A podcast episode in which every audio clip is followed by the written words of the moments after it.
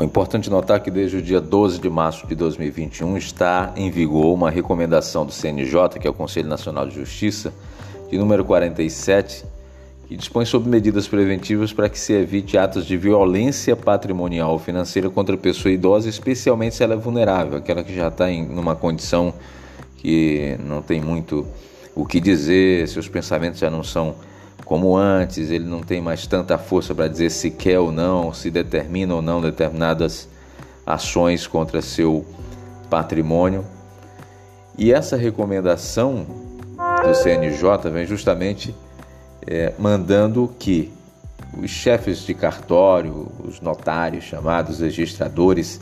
diante de determinados fatos, tipo antecipação de herança, se ele estiver diante de uma movimentação indevida de conta bancária desse idoso, que é pessoa vulnerável, se ele estiver diante de uma venda de imóvel desse idoso, se ele estiver diante de uma tomada ilegal, uso ou ocultação de fundos, bens ou ativos desse idoso,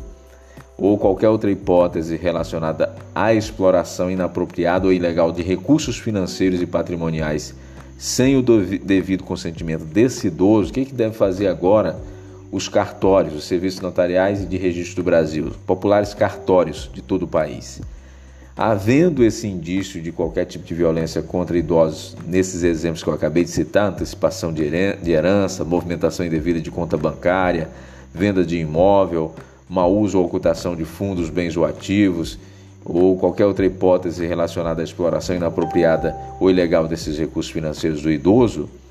o cartório tem por obrigação agora é, comunicar imediatamente ao Conselho Municipal do Idoso, comunicar imediatamente à Defensoria Pública, comunicar imediatamente à Polícia Civil ou ao Ministério Público. Essa recomendação ela entrou em vigor, foi assinada pela ministra Maria Tereza de Assis Moura, que é corregedora geral é, do Conselho Nacional de Justiça. E essa recomendação, que é de número 47, repito, já está em vigor desde o dia desde o dia 12 de março de 2021. Portanto, você que tem um idoso em casa, você que é idoso, tem acesso a essa informação e, sobretudo, os notários, os registradores, quem trabalha em cartório também precisa ficar atento para fazer essa denúncia e evitar que essas pessoas sofram violência patrimonial ou financeira, sendo elas idosas acima de 60 anos, especialmente estando naquela condição em que ela não tem mais como